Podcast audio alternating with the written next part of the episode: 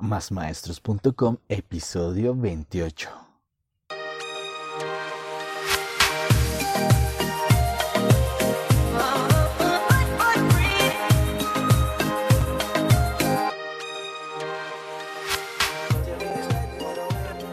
Buenos días, tardes o noches, maestros, maestras y todos aquellos amantes de la educación.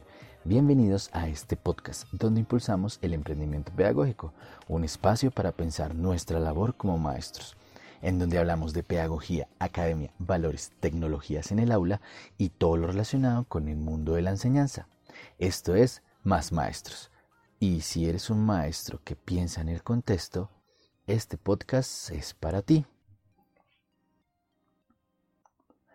Bienvenidos de nuevo a este episodio sobre el contexto. Hoy vamos a analizar lo que significa en realidad el contexto y cuál es su verdadera importancia. El contexto en la enseñanza pues tiene una visión por la que podríamos estar eh, afrontando los maestros grandes retos en la educación. La exigencia de la sociedad cada vez es más grande.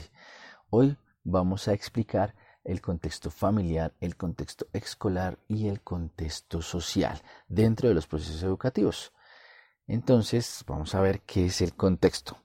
El contexto es el conjunto de circunstancias que se producen alrededor de un evento de un fenómeno. En este caso estamos hablando de la educación. Es todas aquellas cosas que ocurren alrededor del proceso de educación. Y es que es un tema que puede ser interpretado desde muchas perspectivas. Sin embargo, aquí solamente vamos a hablar de tres contextos que afectan el proceso de enseñanza. Vamos con el primer contexto, que es el contexto familiar. Es ese contexto con el que el niño crece, aprende de forma permanente, aprende a enfrentarse a aquellos pequeños retos que le pone la vida cuando está en sus etapas iniciales retos como la comunicación, que puede ser el lenguaje verbal o el lenguaje no verbal, aprender a utilizar su corporalidad para comunicar y de esa manera va incorporando dentro de ese aprendizaje todo un gran constructo de lenguaje, de comunicación. Incorpora hasta algunas formas conscientes e inconscientes de todo lo que lo rodea de todo lo que puede absorber como una pequeña esponja. Aprende de manera muy rápida, por eso este contexto es muy importante, porque va a aprender muy rápidamente ese va a ser su gran primera escuela, su gran primer colegio.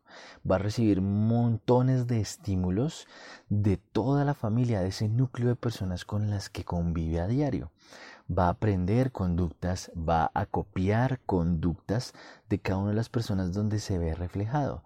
Él va a empezar a escoger algunas actitudes y va a apropiarse y las va a tomar como muy, muy personales para que él se sienta parte de la familia, se va a sentir parte de ese clan.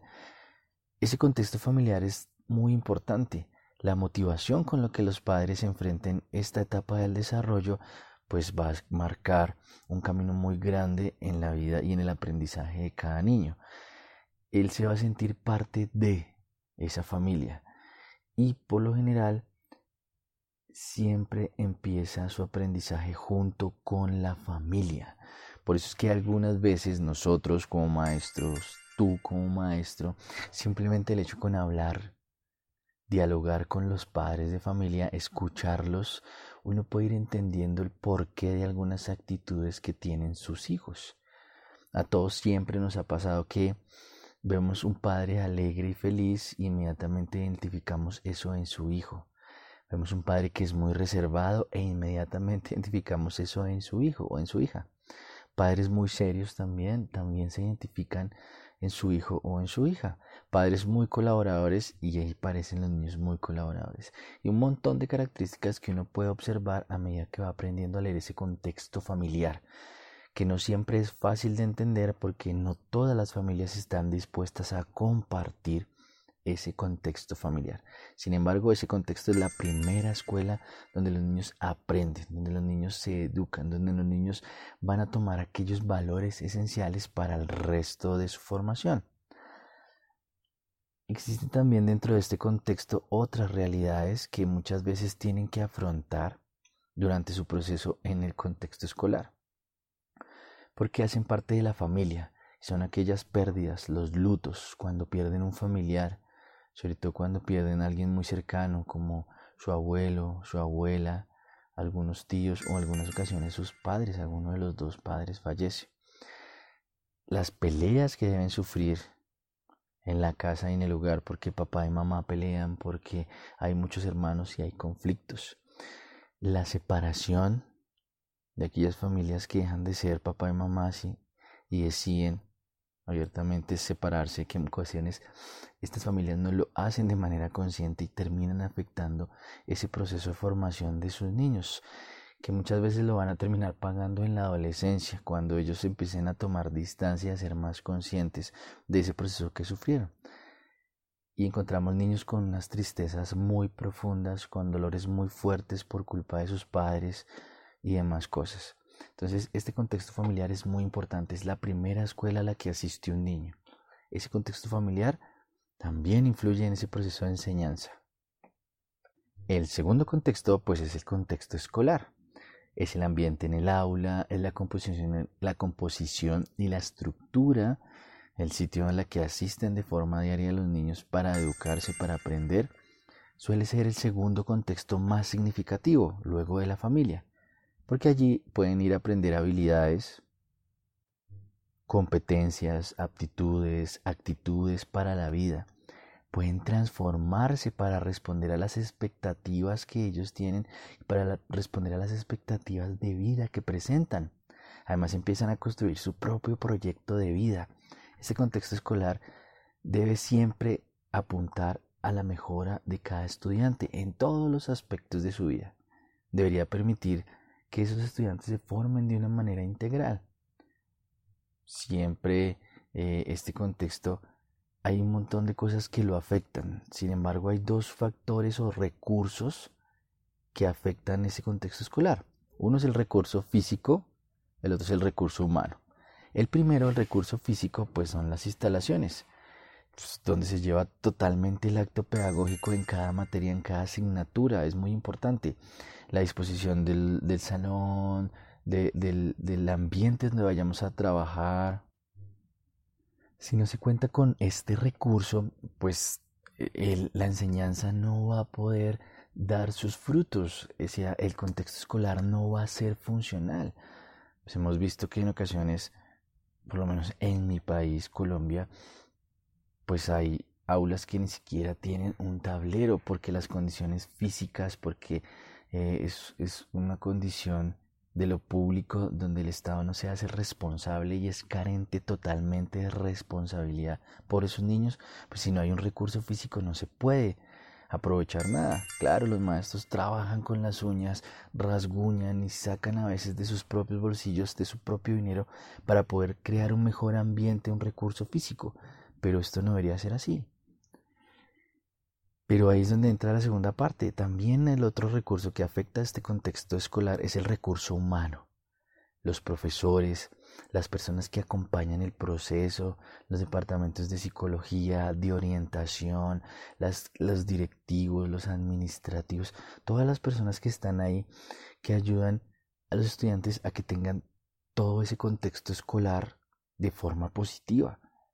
Entonces, los profesores, por ejemplo, confrontan a los estudiantes con el conocimiento propio y con el conocimiento del universo. O sea, no solamente los ayudan a mirar hacia afuera, sino que también los invitan a mirar hacia adentro. Deben estar cualificados todo el recurso humano, actualizado en cada uno de sus trabajos, de sus labores, tanto los maestros en sus respectivas disciplinas como en su aspecto pedagógico. Sin recurso humano, pues el contexto escolar fracasa si no hay un buen recurso humano, si no está todo el recurso humano, porque también puede ocurrir, pues no tiene sentido el contexto escolar. Y algunos aspectos que pueden afectar el contexto escolar. Yo hacía la reflexión sobre dos aspectos. la convivencia y la academia.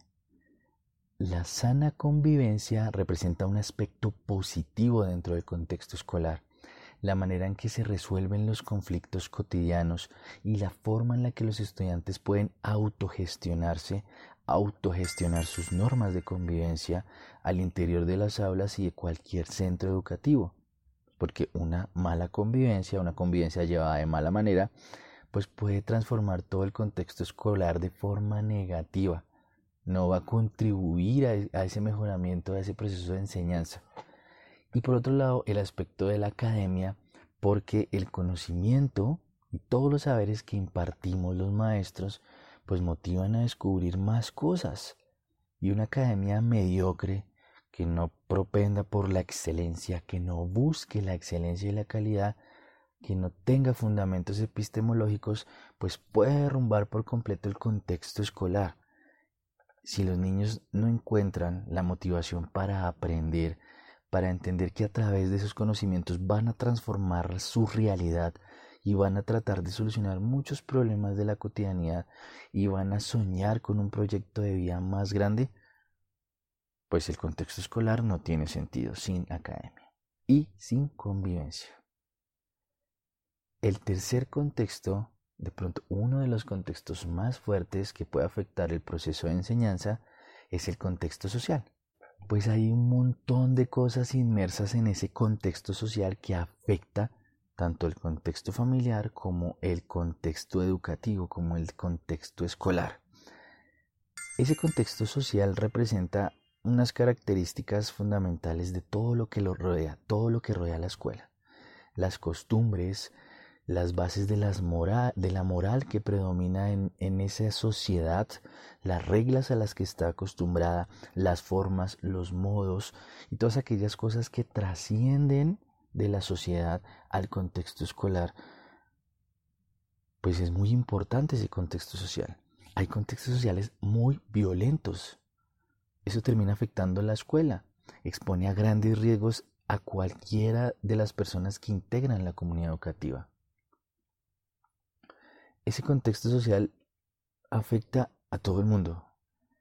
Y aspectos como por ejemplo la pobreza, la discriminación, la falta de oportunidades en las sociedades, la dificultad de acceso a la información, a los servicios básicos, por ejemplo, como agua, eh, eh, hogar, alimentación, los problemas de drogadicción, eh, de bandas criminales, de pandillas de jóvenes, pues marcan los contextos escolares también, porque la escuela está metida dentro de la sociedad y la sociedad pues rodea de alguna manera esa escuela y ese contexto escolar. Entonces ese contexto social también afecta al contexto escolar.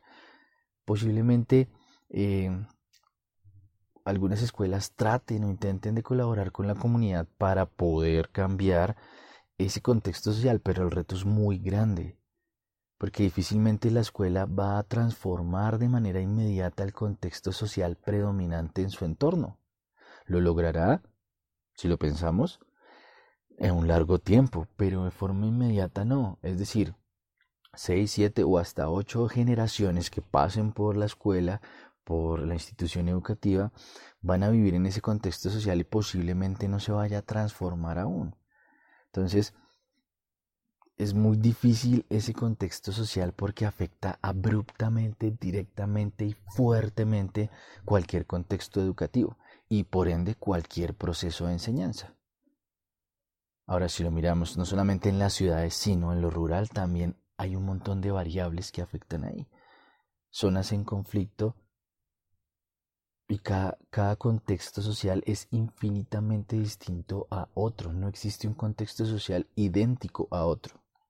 El contexto social varía completamente.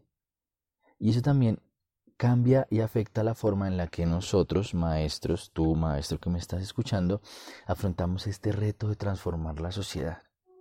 Si no analizamos el contexto social, podemos tener un mundo utópico o vivir en un mundo utópico, donde en realidad no estemos dando respuesta a las necesidades de ese contexto a través de la educación. Porque bueno, en, otros mundos utópicos, pues el contexto social puede ser benéfico, pues hay sociedades que están comprometidas con la educación, que dan, tienen una gran apuesta por la educación, que destinan una gran cantidad de dinero a la educación invierten en educación. Pero en países de Latinoamérica, incluyo el mío, estaba hablando de Colombia, pues no es una gran apuesta de las políticas públicas la educación. Entonces, ese contexto social termina afectando por completo pues el contexto educativo. Y hoy quise hacer este episodio corto para hablarles de, estas, de estos tres contextos que afectan el proceso de enseñanza. En otro capítulo trataremos de explicar o hablar del contexto cuando lo usamos para trabajar con los niños el aprendizaje, es decir, enseñar matemáticas desde un contexto desde lo cotidiano a lo que se enfrentan a diario, enseñar la geometría desde algo concreto que tengan al frente para ver, desde un problema que tengan que solucionar, enseñar las ciencias con lo que nos rodea, el medio ambiente, con lo que está ahí. Eso sería usar el contexto cercano para enseñar. Hoy solamente hablamos de cómo afecta el contexto al proceso de enseñanza. En otro capítulo hablaremos de cómo usar el contexto para enseñar. Y bien, llegamos a las conclusiones y definitivamente tres conclusiones grandes, grandes, grandísimas. El contexto familiar afecta de manera significativa el proceso de educación de cada niño. Segunda, el contexto escolar está influenciado por diversos factores externos e internos. Y la última es que el contexto social afecta de manera negativa o positiva a la escuela. Y algunas preguntas para que te cuestiones tu maestro. ¿Qué puedes hacer como maestro para mejorar el contexto escolar? ¿Tú, maestro, alguna vez has identificado contextos familiares muy fuertes que marquen ese progreso, ese avance de cada estudiante como si el contexto familiar fuese una barrera para que él estudiara, para que él aprendiera. Hay que poner el ojo ahí. ¿Y qué tipo de contexto social tienen tus estudiantes? ¿Es un contexto social marcado por la violencia, por la drogadicción? ¿O es un contexto social utópico donde todo el mundo propende por la educación?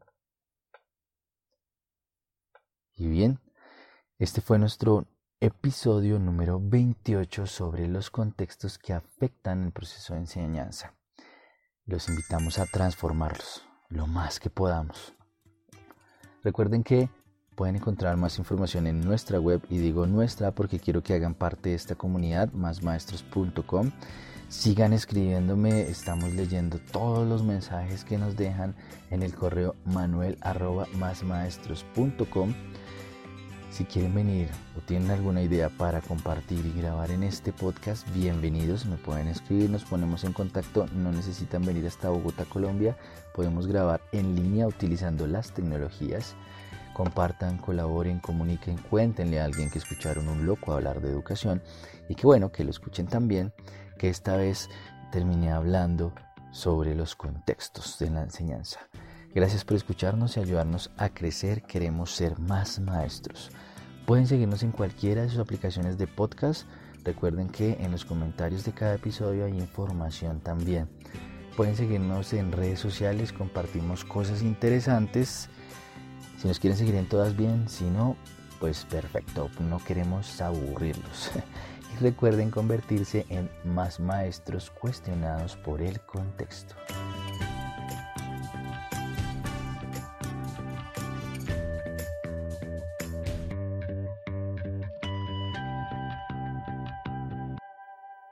Uy, pude terminar sin que se escuchara el ladrido del perro ese de afuera.